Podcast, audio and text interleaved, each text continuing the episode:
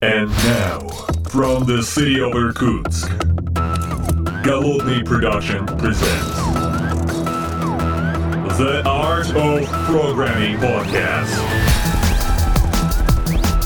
Unique, one of a kind, Siberian flavor in the world of IT.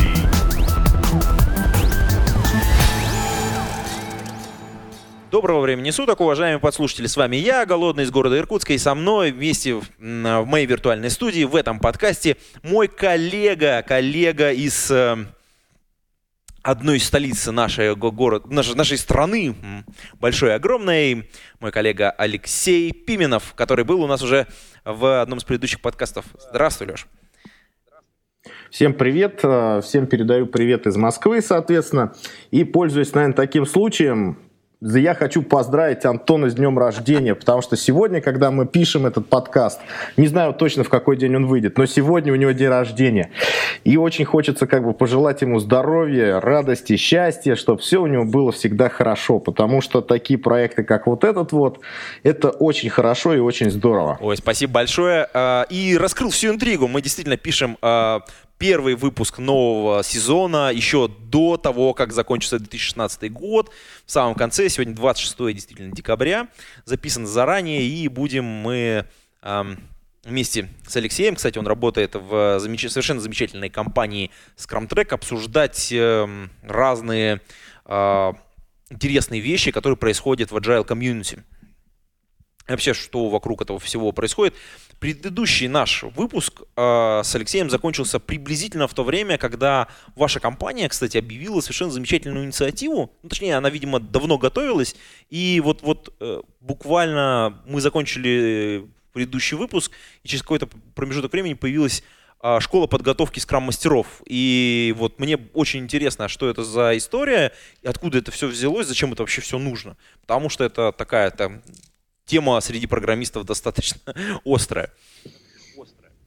Ну, давайте расскажу. Соответственно, этот проект у нас называется Академи. Это действительно школа скрам-мастеров. А Почему? Как бы, каковы причины ее возникновения? Значит, а, ну, если типичный взять какой-то проект, старт или там старт agile трансформации, то обычно люди проходят некоторый такой базовый тренинг. Это вводная вещь, которая нужна для синхронизации понимания того, что такое agile, что такое скрам, как с этим работать. Вот. И потом как бы люди полетели. То есть они начинают э, работать уже по скраму, допустим, и уже натыкаются на реальные какие-то проблемы. Но здесь, подожди, Когда здесь, есть- здесь как бы не просто полетели, они пытаются копировать на самом деле. То есть шаблон, который вот им задали на тренинге, они же не понимают еще практически, как, как им пользоваться. И какие-то практики определенные, не полностью все, да? Я правильно же понимаю? Ну вот, э, смотри, и вот здесь, кстати, очень важная вещь. Это немножко нас отвлекает от Академии, но это, я считаю, что очень важно это проговорить.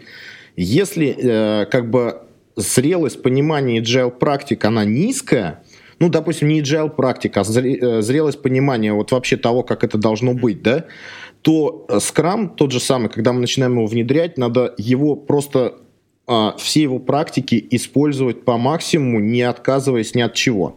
Почему это важно?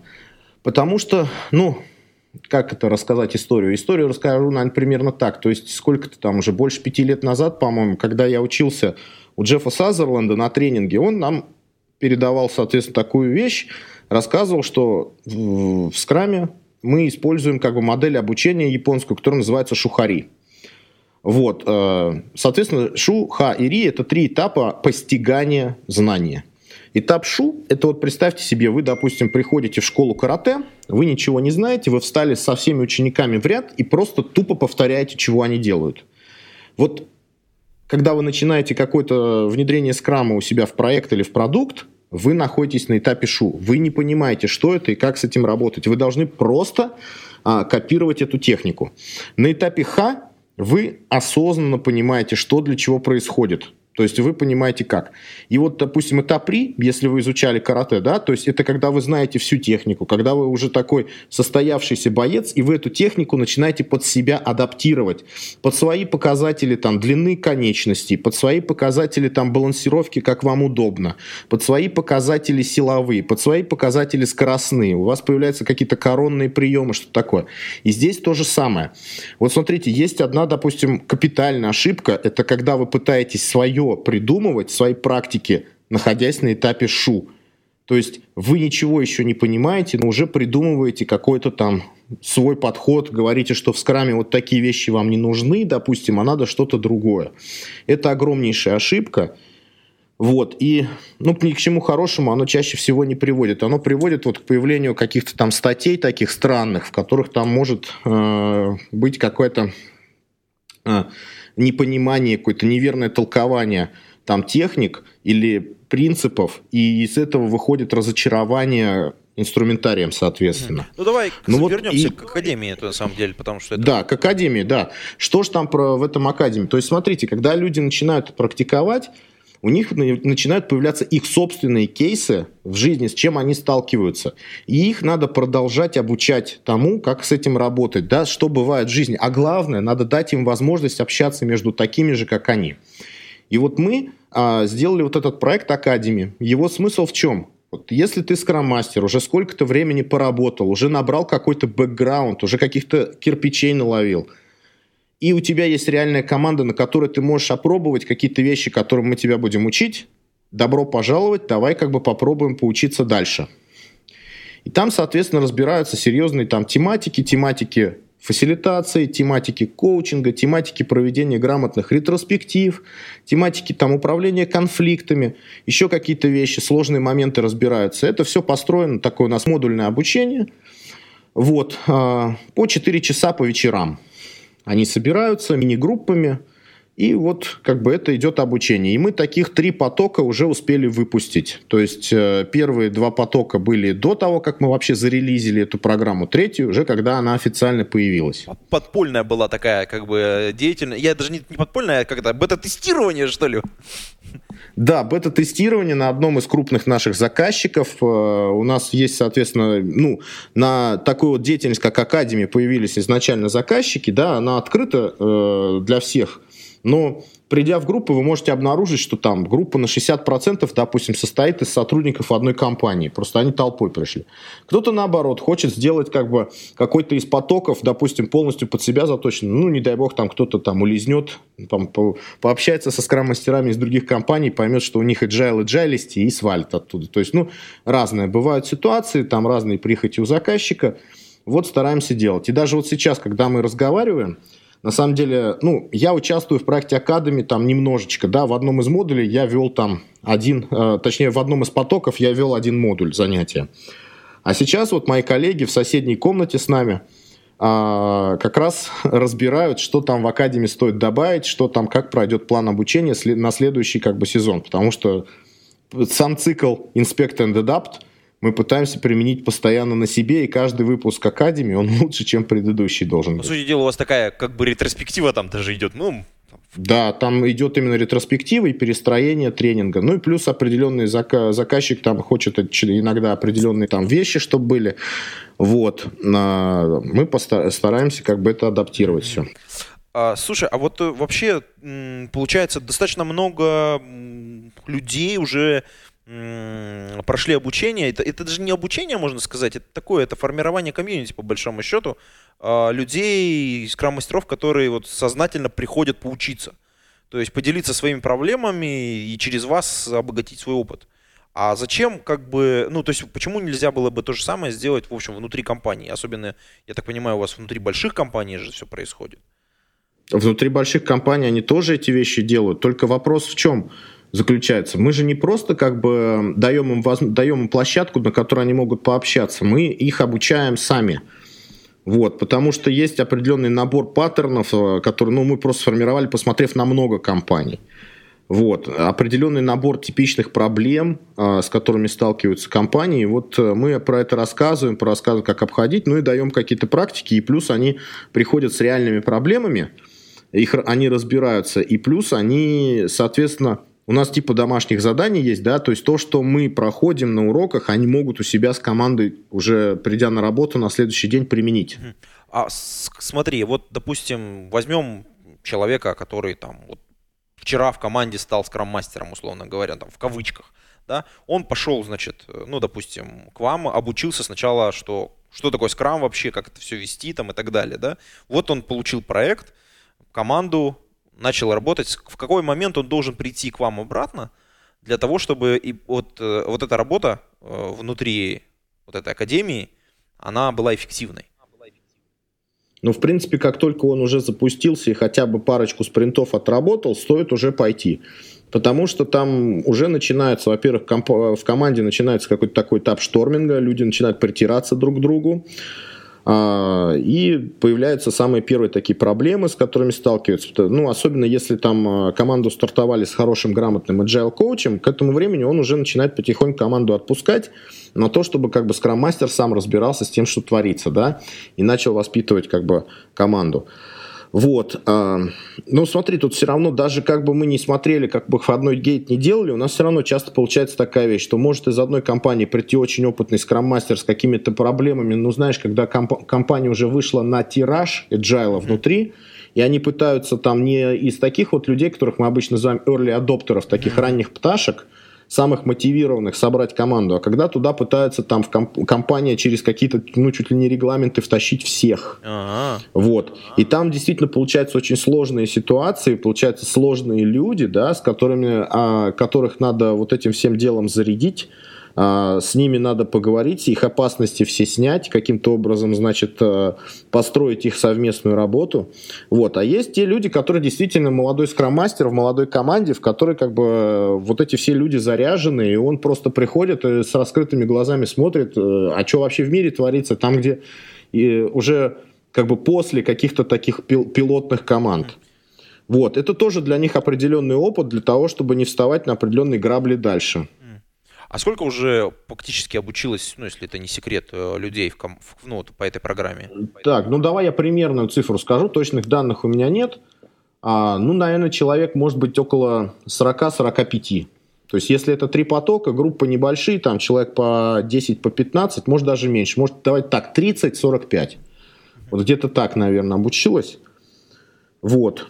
Из крупных компаний айтишных компаний, не айтишных компаний. То есть здесь кейсы уже такие, такие разные, разные да. все бывают. Слушай, ну интересно, на самом деле, вот э, про любые обучающие, мне кажется, э, программы, это всегда, всегда интересно. Но мне что интересно, когда я первый раз, когда вот я зашел посмотреть на вот вашу промо-страничку, ссылочку бросим в шоу, ну это обязательно, мне попалась там колода карта пассианс ретроспективы. А, ну, я сначала подумал, что это такая замануха, а потом мне показалось, что это может быть действительно какой-то инструмент вы придумали для того, чтобы обучать людей. А, или, или это как бы готовая какая-то история, которую вы используете внутри на своих тренингах? Смотри, э, смотри, если разобрать с точки зрения инструментов, ну, в принципе, человек, который знаком с, с тем, что такое agile, обратная связь, петли обратной связи, и там, ну, со скрамом, и вот с этим термином ретроспектива, вы понимаете, да, что ее смысл в том, чтобы э, направить как бы э, мысли э, самой команды, которая вот занимается работой с продуктом или с проектом, внутрь себя и для того, чтобы они подумали, как они могут сделать свою работу лучше, то есть как им в следующий раз э, делать работу лучше. Ну, то есть, чтобы они улучшались. Вот смотри, с точки зрения человека, который это проводит, это самая настоящая фасилитационная сессия. То есть что такое? Вот есть термин такой фасилитация, да, это, а, ну как бы, это такая наука, ну или там искусство, как, как угодно назвать, сейчас, может быть, я слово хорошее не подберу, для того, чтобы людей приводить к групповому решению, к общему. Вот. И инструментария для этого дела очень много, просто очень много очень много техник фасилитации. Вообще просто, если мы погуглим надпись фасилитация, просто найдем даже их миллионы школ разных. Там есть фасилитация Pinpoint, который используется для построения стратегических сессий. Есть фасилитация тоже для стратегических сессий, но использующая ну, конструкторы Lego, допустим. Есть такой, э, как это инструмент называется, Lego Serious Play. Там. Mm-hmm. У многих он на языке. Вот. Ретроспектива – это тоже фасилитационная сессия. И есть э, какие-то такие общие подходы, серьезные такие вот э, к построению ретроспективы, вот именно там, где люди заморачивались на том, как это вести, и придумали прям под ретроспективу инструменты. А есть э, куча разных мелких инструментов, знаешь, как детали конструктора, из которых можно эту сессию собрать. И вот э, профессиональные фасилитаторы, они часто тоже вот выпускают у себя прям такие конструкторы сессий, такие вот, для того, чтобы в зависимости от запроса клиента, там, клиент хочет проработать стратегию компании на 5 лет вперед, или как устранить там, ну, запрос у него, допустим, устранение конфликтов между двумя директорами в совете директоров, там, или что-нибудь еще. Ну, то есть у него есть реальный запрос, и хороший фасилитатор, обладая вот таким вот инструментом, он может как бы э, собрать сессию. Фасилитационная сессия чаще всего состоит из нескольких каких-то таких вот кубиков. Давай вот так крупно я расскажу. Да, есть кубик там открытия сессии, да, то есть надо всех познакомить, настроить вообще на работу совместную, каким-то образом, там, айсбрейкер, вот есть термин такой, устроить, да, чтобы люди каким-то образом расслабились и подготовились. Потом есть этап, где мы собираем а, мнение, то есть мы должны как бы а, людей спровоцировать на то, чтобы они начали высказываться и на то, чтобы высказывания были с большой разностью мнений. То есть начинают они расходиться. Затем идет шторминг какой-то, да, выработка каких-то идей, там генерация просто вот этих вещей. И потом мы должны их всех, наоборот, собирать в конце. То есть такая вот из этих всех вот наштормленных вещей собрать э, конкретные шаги. А что же мы конкретно будем в конце делать-то? Вот. И под конец есть закрытие сессии, когда мы финализируем все это дело и, возможно, там просим обратную связь, там, а что это было, а как вы, насколько вы оцениваете вот эту работу, насколько вы оцениваете сейчас, ну, можно так сказать, свой настрой, вот это вот все, что вы напланировали выполнять и тому подобное. И а, вот эти фасилитационные карты – это просто набор инструментов, который а, точно так же можно, из которых точно так же можно а, собрать эту сессию – фасилитационную. То есть там есть карты, которые для открытия сессии, для закрытия сессии, для сбора идей, для генерации решений, для там, формирования плана и тому подобное. И ты можешь как бы наугад взять как бы кажд... карта каждого цвета, как бы разложить, перевернуть их, посмотреть, что там за техники предложены, потому большинство техник друг с другом стыкуются хорошенечко. Mm-hmm. Хорошо так. И собрать себе фасилитационную технику, чтобы ну, как бы она не была скучной.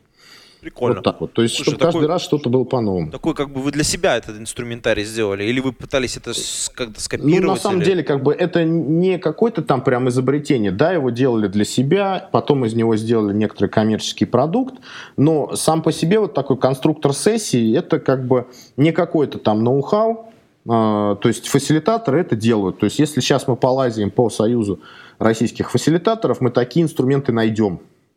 Только здесь это все специализировано под agile ретроспективу. Угу. Прикольно. То есть ам, вообще в целом как бы я, так как ты сказал, что это коммерческий продукт, может быть, купить можно, то есть, как бы, я, мне просто самому интересно, то есть, как бы, для своей команды. Ну да, он у нас на сайте продается, точно так же, как э, карты для покерного планирования. Ссылочку приложим да. в шоу-ноты. Хорошо.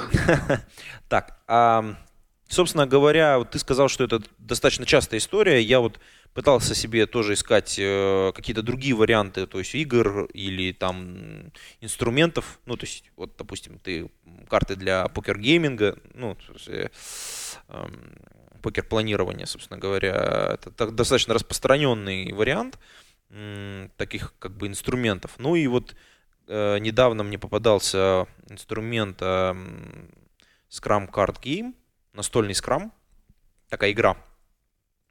А, я на нее посмотрел, в шоу-ноты, ребят, приложу ссылочку, можно тоже походить. Мне показалось достаточно интересно. Может быть, ты какие-то варианты, может быть, так на, на вскидку вспомнишь каких-то других вот э, примеров интересных инструментов вот, э, для Scrum команды или для Agile команды, которая вот, да, начинает работать. Да не вопрос. Смотри, ну, допустим, Scrum Card Game. Что это вот такое? Это есть замечательный такой Agile коуч, Agile тренер, которого зовут Тимофей Евграшин. Он, соответственно, действует в Восточной Европе, живет, если не ошибаюсь, он украинец. Вот. А он придумал эту игру. Мы, соответственно, с ним договорились, там как бы на русский язык ее он сам перевел, мы у себя карты распечатали, для внутреннего использования используем. Может быть, сможем сделать так, чтобы их можно было производить в России и продавать в России. Сейчас пока можно на украинском сайте это заказать, вот на сайте прям непосредственно Тимофея. Вот. Чем эта игра хороша? А, в первую очередь она дает э, некоторое такое понимание о том, как, в принципе, нам вести работу и планировать вообще свою работу и быть успешным в этой работе при очень изменчивых обстоятельствах. А у него в игре баланс такой, что, грубо говоря, во-первых, у тебя постоянно вероятностная составляющая есть, некоторая там того, а, как ты можешь там распределить работу по дню. И плюс есть постоянные какие-то нежданчики, которые прилетают э, с внешнего окружения. То есть какие-то проблемы, решения какие-то непонятные, которые можно, в принципе, одну другим перекрыть. То есть игра показывает вот эту базовую механику, немножко дает вот пощупать а, сами по себе вот эту работу со стикерами, то есть немножко пощупать вот а, вопрос вот этот ретроспективы, вопрос ежедневных собраний, того, как вы распределяете работу у себя внутри команды.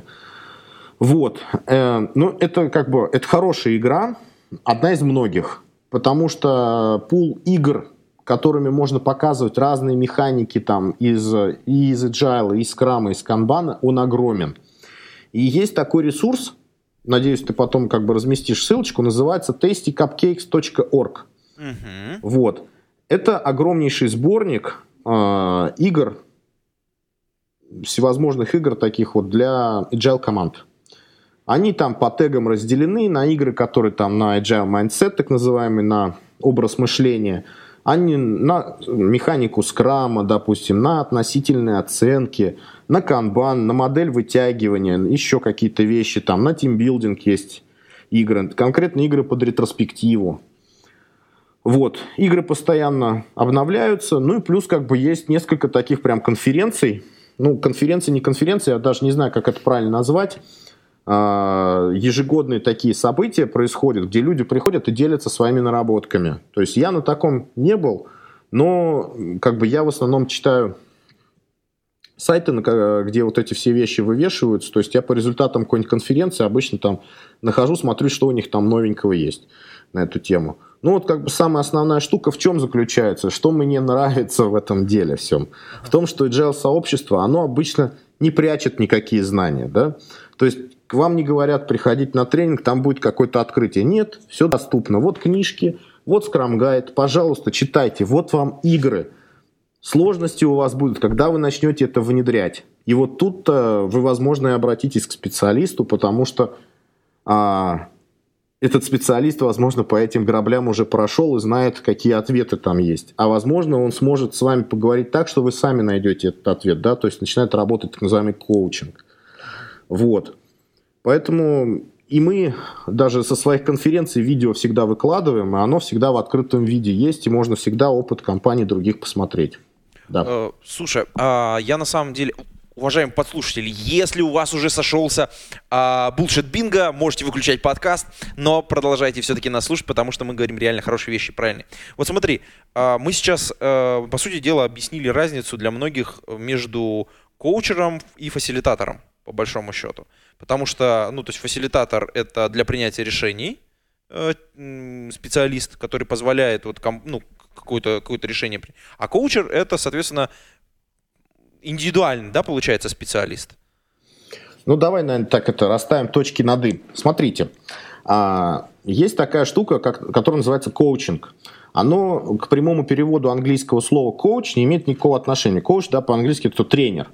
Вот. Коучинг а, в текущем понимании, которым вот в бизнесе используется, это а, инструмент, который позволяет вам мыслить определенным образом, как бы с использованием человека, который умеет грамотно задавать вопросы. Коуч – это тот человек, который, не погружаясь в контекст вашей работы, который не дает вам советы, но он позволяет вам, он помогает вам думать.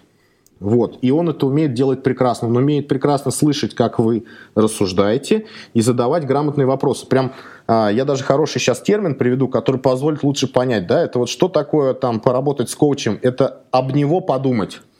Вот там, если ты мой коуч, дурака, я, тебя... я знаю такую фразу. Ну, в ну, смысле, там просто военные, это недавно мемуары читал, когда, значит, э, генерал, э, значит, своего этого денщика, значит, э, долбил вопрос, тот ему вопросами накидывал, и вот он говорил, это, вот это вот постучать дурака. Ты прямо описываешь вот эту ситуацию, как будто вот это так и есть. То есть задача, э, получается, вот этого коуча правильно задать угу. вопросы, чтобы направить мышление. Ну да, то есть если мы покопаемся вообще в эту тему, то у них, э, соответственно, тоже это определенный набор знаний, И практика плюс, э, как, как бы они набивают, свою коучерские, набивают свои коучерские уши и коучерский язык. Вот. Что, по сути, с собой это все представляет? Да, это определенная сессия, когда ты приходишь с проблемой. Сейчас, ну, вообще, смотрим абстрактный коучинг в вакууме, не имеющий отношения к agile сейчас, да. Uh-huh. Вот, ты приходишь с, каким, с какой-то проблемой, он начинает с тобой ее прорабатывать вместе и выводит тебя на конкретное решение и шаги, что ты можешь сделать в ближайшее время для того, чтобы ее разрешить. Uh-huh. Вот. А, тоже здесь, соответственно, есть много школ, есть такие, которые тебя там и в грязь может, могут лицом макнуть, есть там школы, которые работают чисто только с позитивными эмоциями, вообще с будущим, там не копаются в прошлом. Вот, коучинг стоит очень сильно отделить. Это не психоанализ, не э, психотерапия, ничего такого в этом нет. И даже вообще есть кодекс коуча, который э, не позволяет ему вести сессию, если он понимает, что у человека проблема психологического плана. То есть а, если он начинает видеть, что это какое-то заболевание и надо другого специалиста, там, ну, либо такого реально тренера, да, который будет его гонять, либо нужен вообще действительно специалист-психолог, ему в клинику надо, коуч должен об этом сказать как бы и прекратить свою деятельность. Вот. Смотри, если мы дальше переключимся к фасилитатору, то э, коуча из себя мы изгонять никогда не будем. Почему? Потому что представь себе, если что такое фасилитатор, да? Фасилитатор, еще там такое же слово как бы идет, э, э, обозначает то же самое модератор. Это человек, который позволяет вести некоторую такую сессию, э, в которой много людей думают над какой-то проблемой, вырабатывают решение. И вот смотри, в этой сессии он точно так же, как и коуч, должен быть сильно отстранен от всех своих проблем, он должен быть отстранен от своей экспертности, он не должен делать никаких заключений за тех людей, которые как бы сидят и думают в группе. То есть он должен оставаться в той же самой позиции, как вот и коуч, который разрабатывает. Он не дает никаких советов, он не дает никаких оценочных суждений, он не встает ни на одну, ни на другую сторону, он нейтрален абсолютно. Вот. Он следит за тем, чтобы сессия шла, чтобы возникающие конфликты и каким-то образом погасить. О том, он следит за таймингом, он следит за тем, чтобы все шло правильно, за фиксацией какой-то следит. Вот, в этот смысл. То есть коучинг и фасилитация очень сильно связаны. Поэтому ну, чаще всего... Как бы... нельзя, то есть это одно и Нет, то же. они не противопоставляются. То есть чаще всего фасилитатор, это профессиональный фасилитатор, это тот же профессиональный коуч. То есть они это как бы и то, и то образование у себя имеют. Вот. А если касается agile, то к этим двум вещам еще добавляется ментор, наставник, который, в принципе, тебя ведет и прям показывает, что надо делать да, и прям может туда добавляться еще и прям такой, э, как бы преподаватель, что ли, так сказать, который прям тебе теорию дает. Вот и из этих четырех составляющих, в принципе, как бы и состоит так называемый agile coach. Он тебя обучит и теории, он будет над тобой наставничать в твоем росте, и в большинстве случаев он будет как бы с группой, с твоей командой работать как фасилитатор, с тобой лично будет работать как коучинг, будет во многих случаях развивать тебя, не давая тебе советы. Ну, то есть базовый совет он тебе раздал, дальше ты развиваешься. И он тебе а, дальше начинает тебя уже развивать с точки зрения как бы как как коуч, то есть ты сам ищешь ответы на свои вопросы, а он тебе как бы грамотно тебя поддерживает в этом деле, там, грамотно задавая эти вопросы.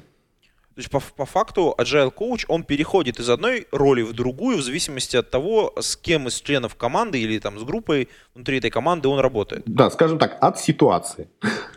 Логично. Вот он может быть в нескольких ипостасях. Угу. Слушай, ну вот э, в самом начале нашего подкаста, нашего, нашего разговора мы с тобой э, как раз э, обсудили, ну точнее затронули тему, что непонимание вот э, и попытка э, как-то адаптировать agile, э, какие-то практики под себя, когда ты не понимаешь, как все на самом деле работает, например, в том же скраме, а, приводит к всевозможным неприятным последствиям и, в частности, выраженных в виде потом а, таких обличительных статей. Вот э, хотелось ну, бы да, обсудить да. недавно одну статейка вышла, ссылочку приложим, она называется «Жертва agile». Я думаю, что многие ребят прочитали ее, она так достаточно популярна стала в сети. Вот, я знаю, что ты высказывался по этому поводу достаточно жестко, и, в общем, как-то хотелось немножечко по, по поводу этой статьечки а, поговорить. Ссылочку, а, уважаемые послушатели, приложим шоу-ноты. А, вот что ты думаешь по поводу вот того, что было сказано? ну, а, в статье. Как-то ты мне наоборот говорили все, что-то ты, Леша, как-то прям по полочкам разложил это все дело, вместо того, чтобы взять и мочить кого-то там. Нет, ну, смотрите, а, как бы одна из каких больших э, вещей есть, это когда мы придумали себе какое-то понимание, там, что такое agile, там, что такое Scrum, что такое канбан, и начинаем, делая, вот как бы начинаем действовать, исходя из этого своего понимания. После этого там обламываемся, получаем какие-то проблемы, что-то еще, или натягиваем какие-то проблемы на вот это свое понимание, и после этого пишем на какой-нибудь хабр-хабр какую-то там гневную статью, и там, ну или там Цукерберг позвонит о том, что agile не работает.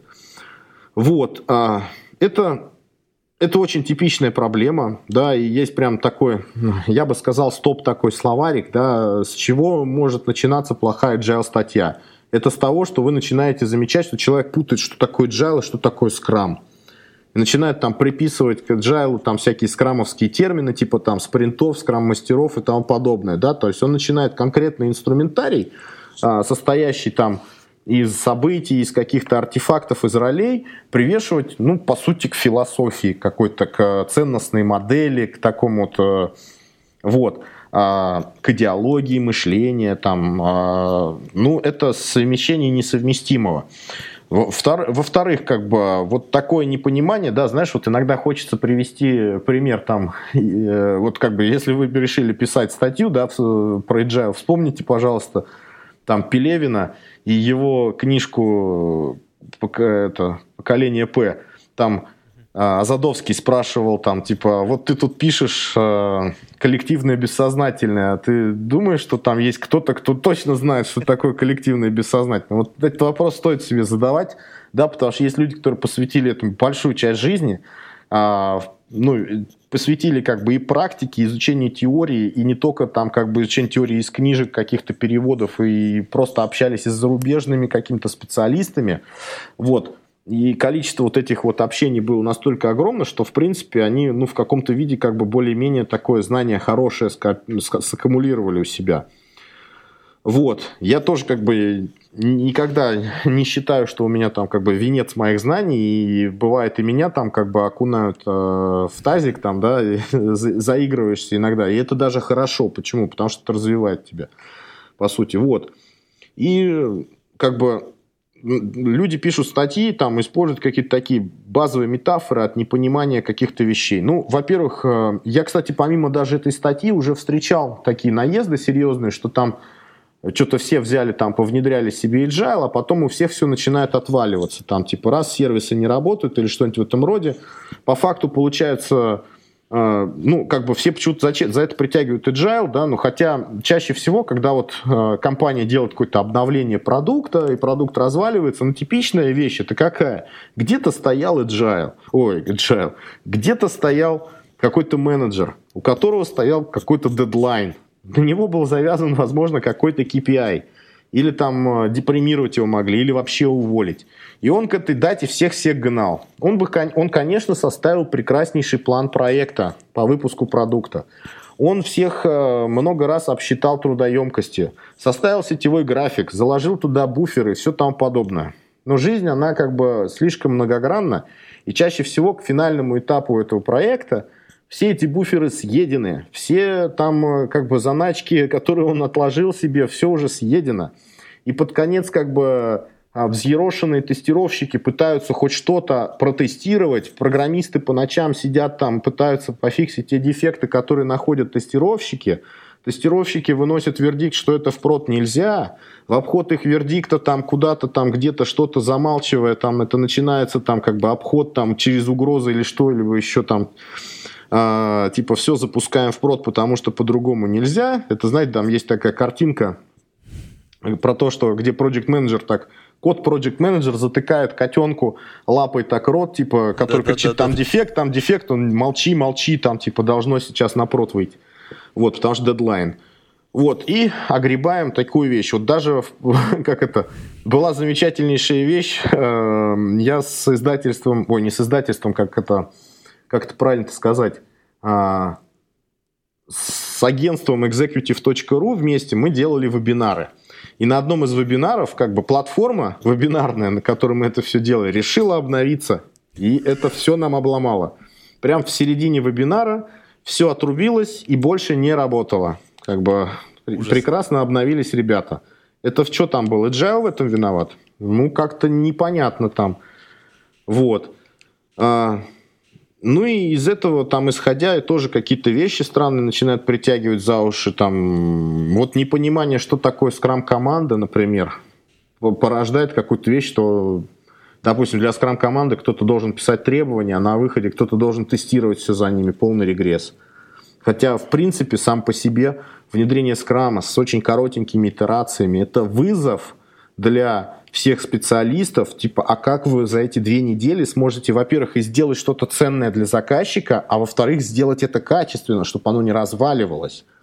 Вот, и продуктовую гипотезу проверить, и при этом сделать продукт такой более-менее такой целостный. Э, целостный, работающий. Вот, и тут начинается как раз вот это использование разных инструментов а, там инкрементальная архитектура, тест-driven development, там, ав- всевозможные формы автотестирования и тому подобное. То есть все для того, чтобы каким-то образом вот эту инженерную составляющую каким-то образом облегчить, сделать невозможное возможным. Это и есть вот этот вот так называемый э, agile mindset, то есть такой образ мышления, как сделать невозможное возможным. И это только к нему обычно приходят через не через просто вдалбливание, как знаешь, из учебника, техник каких-то, а грамотное задавание вопросов. То есть вот через коучинг. И в этом вот как бы есть огромнейшая такая ценность и разница. А нарисовать, как бы взять там э, книжку какую-нибудь у Рейли и из нее там сделать фотожабу на тему, что agile это раз-раз и в продакшн, ну, кто-то так считает, что agile это вот такая вещь, но это его сугубо личное мнение, не, ну, как бы с реальностью – не имеющие ничего общего. Ну, вот. тут видишь еще интересный момент. Э, в большинстве компаний, особенно крупных, не бывает такого agile, как бы вот сразу раз и agile наступил. Ведь все проекты начинаются изначально ну, в каких-то, ну, можно назвать песочницей, да, вот, ну, то есть какой-то уголочек, ну, я не знаю, как заповедник, туда, значит, самые мотивированные товарищи их собрали, и какой-то пилотный проект запускается. Причем он тоже должен встроиться в существующую инфраструктуру вот этой большой компании. То есть кто-то это чекает, кто-то это выпускает там, и так далее. И э, мы обсуждали, кстати, с тобой эту историю в предыдущем подкасте, что то есть э, даже существующие бизнес-процессы, это вот, вот этот кусочек нужно встраивать. И э, команда не всегда может э, выпустить продукт, сделать его качественным, ну, полностью весь, весь цикл затащить внутрь самого скрама, а только вот какой-то кусок. И потом к нему начинает что-то э, остальное при, при, ну, пристыковываться. Поэтому я как-то, когда читаю такие статьи, мне как-то странно ну, слышать э, такие вещи, что типа вот все банки перешли уже на agile, и там все плохо. И там ну вот, это вот... Да, совершенно верно. Вот смотри, причем какая интересная штука получается. Не все вещи, не все волшебство может быть как бы сделано внутри команды. Вот смотри, даже если касаться вот это наевшей оскомины уже agile, в agile, там, в IT-подразделениях, а, есть тоже такой неприятный паттерн, там неприятное такое как бы общее понимание – каких-то так, такой вещи, вот что всем кажется, что agile это там что-то айтишники у себя поделают, и всем станет хорошо. На самом деле это же не так. А, в, это, в этом должны участвовать представители бизнеса. Agile – это возможность вывести их на одну, на тонкую коммуникацию между собой, вот для того, чтобы они общались совместно. Вот, совместно и несли совместную ответственность за результаты работы. Вот. И исходя вот уже из этого, мы начинаем как бы пилотирование этого проекта. Соответственно, пилотирование, ну, в пилот нельзя отобрать самый простой или самый сложный проект. Самый сложный он просто помрет, самый простой это и так очевидно, как делать. То есть берется такой середняковый продукт. Дальше мы пытаемся действительно, как ты правильно сказал, сделать песочницу. Почему? Потому что в крупной организации есть куча проблем, связанных с тем, что мы не можем что-то сделать. Это проблема, допустим, внутренняя нормативная документация – это работа с субподрядчиками, это, а, допустим, механизмы, конкурсные механизмы для того, чтобы выиграть субподрядчика на, на какие-либо работы. Невозможность работать э, с кем-то там, допустим, по time and material или еще какие-то вещи.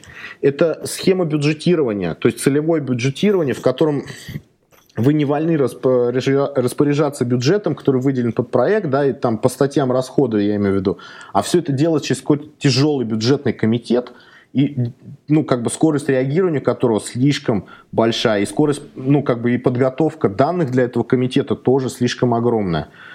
Вот, поэтому чаще всего для того, чтобы обеспечить вот эту песочницу, надо выходить вплоть до самых вот топов этой компании, потому что пока они не поймут, что это нужно, и не будут поддерживать его, э -э эту всю трансформацию, как бы ничего хорошего не выходит. Партизанский скрам, ну это, знаешь, это как вот посрезать углы. Углы стали не такими там острыми, они стали более гладенькими. Кому-то там стало интереснее от того, что они там работают типа по скраму, но реальный как бы выхлоп такой серьезное уменьшение time to market не происходит от этого.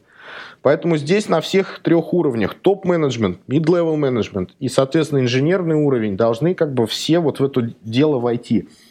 Все должны вот эту вот площадку подготовить, и на пилотном проекте мы должны как можно больше проблем собрать, и эти проблемы для них э, сделать обходные пути, какие-то лайфхаки, сделать, вот термин такой есть, кукбук, да, поваренная книга такого агилиста в нашей компании – Почему это важно делать в одной компании, ну, в каждой, точнее, компании, так вот скажу? Потому что проблемы каждой компании уникальны.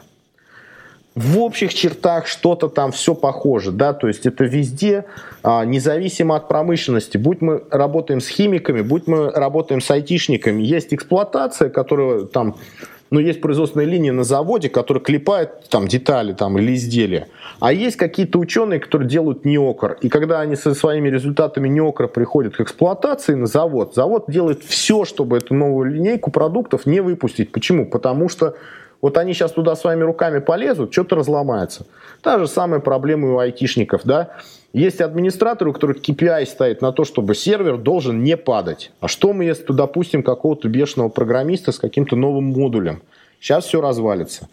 Вот, типичнейшие абсолютно проблемы, и они решаются, ну, не на уровне часто команд, а на уровне как бы руководителей, причем высокого уровня, потому что эти люди могут росчерком пера поменять практически все в организации.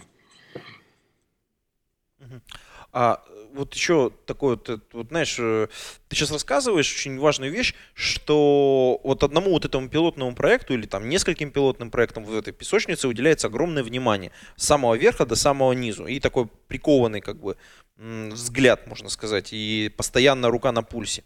И вот, кстати, противники вот таких вот э, вещей, я даже слышал, ну, просто с одним коллегой разговаривал, что это, ну, то есть, как бы такая как критика, что Конечно, там все получится, ну, там будут проблемы, но они будут решаться, потому что реально столько административного ресурса брошено на то, чтобы сделать проект. А, то есть, как бы, э, как людям аргументировать за то, что такую песочницу все-таки надо сделать? Ну, ну и что вот это административное внимание именно в данном, в дан, ну, вот именно на старте оно нужно. Это то же самое, смотри, что мы учимся водить машину. Да, вначале ты учишься водить ее на площадке, там, где машина специальная, а столбы деревянные, они падают, да, они мнут машину. То есть и с тобой работает инструктор, который, в принципе, как бы тебе твои ошибки постоянно сообщает. То же самое и здесь. В чем ценность вот этого пилота и в чем ценность этой песочницы? В том, что мы накапливаем знания, и это позволяет нам понять, а как же будет выглядеть agile в нашей организации – Потому что без этого мы ничего не можем сделать. То есть, опять же, смотри, мы находимся на этапе, вот в этом модели Шухари, мы находимся на этапе Шу, и мы пытаемся действовать строго, как написали там, допустим, в скрам-гайде там Джефф Сазерленд и Кен Швабер. Мы пытаемся действовать, натыкаемся на какие-то проблемы, при этом, имея у себя поддержку топ-менеджмента и как бы свое желание и волю изменить это все в команде, мы это, допустим, меняем – и у нас вырисовывается, выкристаллизовывается некоторая картина там. А что же будет на этапе Х или, возможно, на этапе Ри, когда мы начнем это переносить куда-то? Номер раз. Номер два. Обкатывая как бы вот эти вещи все, мы начинаем а, в организации вот все-таки порождать агентов изменений. Команда, которая работала с этим пилотным проектом, ее желательно оставить такой, как есть. Но вот тот скрам-мастер, который эту команду воспитывал, его опыт по-хорошему надо передавать другим людям. В каком-то счете он в конечном счете должен стать agile коучем внутреннем компании. Вот, то есть он берет себе другие команды на скрам-мастерство, а возможно себе на замену э, уже выискивает кого-то и начинает учить других э, agile, э, скрам-мастеров. Ну, да, внедрить другого человека в команду, там, чтобы он с ней работал, это опять проработает так называемый цикл Такмана, адаптации команды к новому человеку. Но это как бы это нужно. Почему? Потому что вот этот самый early adopter, так называемый человек, которому вот на сам, в самом начале надо было попробовать, да, адаптировать это дело, все попробовать, он э, в дальнейшем будет как бы, как человек, который больше всех знает об этом, о том, что такое Java в нашей организации, он будет дальше как бы эту идею двигать вперед. Вот. А, еще вот такой вот вопрос, смотри, а, у меня просто перед глазами организация, ну, не, не очень большая, но все равно, там, скажем, за сотню программистов там есть. А, и вот они э, используют много реально технических практик, ну, то есть технологических. То есть там есть парное программирование, TDD, там используются разные подходы, а, но именно инженерные практики, они ну, внутри компании действительно очень хорошо развиты, именно технически подкованы, а, внедряют все новинки, все, которые могут, ну, пробуют, по крайней мере, точно. Но культура именно разработки, а, она осталась такой, ну, очень похожей на водопадную. И компания начинает, ну, то есть на уровне руководства понимать, что нужно трансформироваться. А, понятно, что всю компанию нельзя сделать, но вот пилотный проект, вот если мы возьмем абстрактную компанию из 100 человек, какого количества людей можно было бы отобрать из этих 100 для того, чтобы сделать песочницу? Нет, ну, чаще всего это одна или две команды, под один или два продукта каких-то. То есть, ну, как классическая скрам-команда, там на 5 плюс-минус 2 человека. 5, там, 5, ну, человек. Да. Вот. Э, и постараться с этим делом сработать. А, тогда еще один маленький вопрос. Э, просто вот в кассу вот, вот, вот этого же случая. А какое время адаптационное необходимо для работы вот этой песочницы? Ну, то есть, условно говоря, вот они запустили проект, сколько спринтов, условно, они должны сделать до того момента, когда имеет смысл другие команды затаскивать? Ну, смотри, как бы, чтобы... Это очень сильно зависит от контекста. Я бы так вот пилюлю не выписал здесь. А, ну, так бы сказал так, полгода. Хорошо бы, чтобы было полгода. Чтобы успели уже привыкнуть. Да, чтобы и... успели там набрать какие-то вещи. Ну, это такой хороший, хороший совет. То есть ну, ну, для, для компании, что все равно вот эта трансформация быстро не произойдет. А есть какие-то уже, вот интересно, наблюдения твои личные э, за изменениями в больших компаниях? Как быстро они начинают раз, э, вот из таких песочниц распространяться? Потому что, как вот я вижу, ну, я, конечно, со стороны на некоторые процессы смотрю, но вот я смотрю, что они, такое впечатление, что они волнами идут. То есть Э, такая вот первая волна какая-то проходит после успешного какого-то проекта особенно.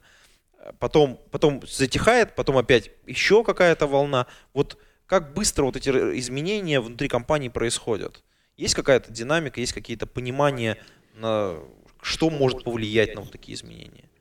Ну смотри, здесь очень тоже все контекстозависимо, а, но чаще всего как бы на это уходят годы, то есть 2-3 года. Все зависит от объема организации. Если брать вот как бы хороший коммерческий банк российский, то вот самые там, ну, не будем называть бренды, да, но те, которые как бы дальше всего зашли в этом деле, они уже не первый год это дело все делают. Вначале пытались, скорее всего, по-шпионски все так. Э, сейчас я звук отключу, меня тут просто пытаются еще параллельный звонок на, на, на, наделать. Вот. А, со, э, так, я повторю. Итак, вот если мы возьмем какие-то крупные российские банки, не буду называть бренды, да, но те, кто в принципе на слуху, можно видео посмотреть, как у них идет все. Там были волны, когда просто айтишники захотели это что-то у себя внедрить внизу. Потом а, вдруг начальство до этого додумалось, да, посмотреть, что же там происходит, и они находят какие-то определенные практики. После того, как начальство там этим заразилось, начинает готовиться витрина. Смотрите, а мы внизу вот это используем. Ну, витрину показали, но надо еще понять как бы руководство, а что же будет agile организации. Тогда действительно оформляется вот такая песочница, и вот выходит. Есть ну, вот самые пионеры как бы на нашем рынке из российских банков, допустим, они года три, наверное, вот это все у себя выращивали. Если брать более молодые, динамичные компании, там банки такого, ну, помельче разъем, размером, там, или банки, связанные с какой-либо там отраслью промышленности, эти ребята, они, может быть, вот сейчас, допустим, после там а, высказываний Германа Оскаровича или что-то, они, когда уже приходят к пониманию того, что надо меняться, они уже сразу на этот паттерн выходят, что нужно сделать песочницу и как бы попытаться в ней все это дело вырастить. То есть они вот этот путь не проходят. То есть у нас есть один, допустим, сейчас заказчик, по сути, процесс старта а, поговорили несколько раз, несколько встреч было хороших, сформировали внутри, там, среди руководства команду трансформации – а, они сами предложили некоторую модель, как распределить, какие команды сделать пилотными. Мы эту модель отревьюили, посмотрели, что там происходит у них, и все, запускаемся. И здесь процесс прошел буквально, там, знаешь, считанные месяцы на то, чтобы а, принять решение о старте, кого, когда, куда и чего. Вот после Нового года, допустим, стартуем. Вот такие есть вещи. Ну, то есть э, вот этот шаг до песочницы, это самый такой, самый сложный был для первых игроков, в общем, в какой-то нише. Да. А после этого просто, на, на самом деле, начинают просто копировать. Да, ну они начинают копировать как бы стилистику поведения. Конечно, внутренности у всех абсолютно разные. Вот, э, а общая картина, как это делается, она же тоже выработалась эволюционно, да? Вот когда-то считали, что надо внедрять по одному, что надо внедрять, допустим, снизу выращивать. Потом было мнение, что надо выращивать культуру сверху. Когда получается, что все руководство agile, а внизу люди как бы сидят и говорят там типа, а что делать-то? Понимание идет, что так тоже нельзя. И надо работать на, как минимум на верхнем, на нижнем уровне. Когда ты работаешь на верхнем, на нижнем уровне, начинается фрустрация в среднем менеджменте. Ребята не знают вообще, что делать, ребята не понимают ситуацию, они начинают этому активно сопротивляться и противоборствовать. Тогда ты понимаешь, что надо работать на всех трех уровнях. И тогда, ну, не знаю, у нас в организации выработалась такая вещь, что есть люди, коучи, которые работают с командами, есть люди, которые такие серьезные, старшие коучи, которые работают с руководителями отделов, департаментов, проектных офисов, PMO, а есть экзекутив коучи, которые работают с директорами. Вот. И работая на вот этих трех уровнях согласованно, мы можем как бы этот процесс адаптации, вот выращивания agile просто в компании ускорить. То есть вертикальный со, со, заход. заход сразу на все три уровня, как бы, и работа слаженная на всех трех уровнях. Потому что, смотри, транс... бывает так, что топ-менеджмент видит одни проблемы, устраняет их, а это не то, что нужно было командам. Или команды там э, пытаются достучаться наверх, говорить, вот у нас есть такие вещи, мы не можем это перепрыгнуть, это вне зоны нашей компетенции. Мы можем бесконечно у себя рефлексировать и придумывать, как нам ускориться, но это, опять же, как я уже говорил, это будет срезание углов. Это не какой-то прорыв, это реально срезание углов. Вот. Смысл примерно в этом. Слушай, ну здорово. А, я думаю, что мы наговорили достаточно много. Единственное, что вот я хотел бы, а, приближаясь к окончанию нашего вот этого первого после новогоднего подкаста, немножко поговорить про книги, вышедшие в прошлом году. Потому что а, помимо тех книг, которые мы ранее уже обсуждали, есть новые-новые книги, вот вышедшие совсем-совсем недавно. И одна из них у тебя прям даже там лежит где-то рядышком. Да, Давай да. про нее поговорим, потому что, блин, я пытался задонейтить на нее, но не получилось. И вот я прям тебе безумно завидую, потому что ты уже держишь ее в руках, а я, видимо, ее уже не скоро.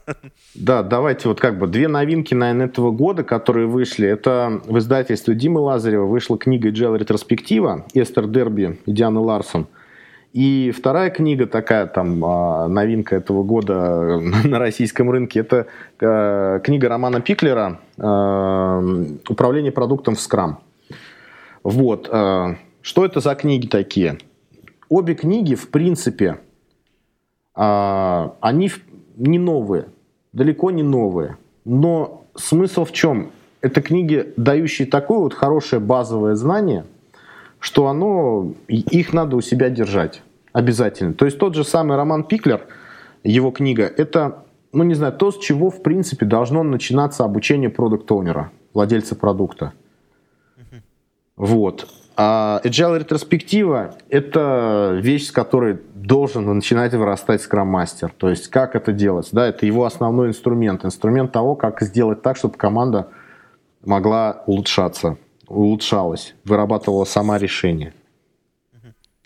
Ну, кстати, вот э, интересный момент. Если я правильно понимаю, вот э, Дима Лазарев, которого мы тут недавно помянули, и его издательство, они все книги издают вот, э, особым таким способом, они собирают на них деньги, потом, собственно говоря, э, производят издание. То есть это «Закон малинового варенья», по-моему, угу. одна из первых книг. Потом а, «Быстрое решение проблем», а, ретроспектива вот сейчас руководство фасилитатора – и... А, подожди, а ретроспектива проекта, по-моему, две книги, да, каких-то? Нет, смотри, есть agile ретроспектива Эстер Дерби и Дианы Ларсон, а есть э, книга именно ретроспектива проекта Норма Кёрта. Это такая mm. прям техника, фасилитаторская техника, как проводить ретроспективу. Вот там э, очень такая важная вещь, которая часто вот именно как раз вот Дима Лазарев, он же кто он? У нас э, как бы руководитель школы фасилитаторов. И вот эта вот как бы книга, это как раз в его, а, в его области знаний. То есть она очень важна.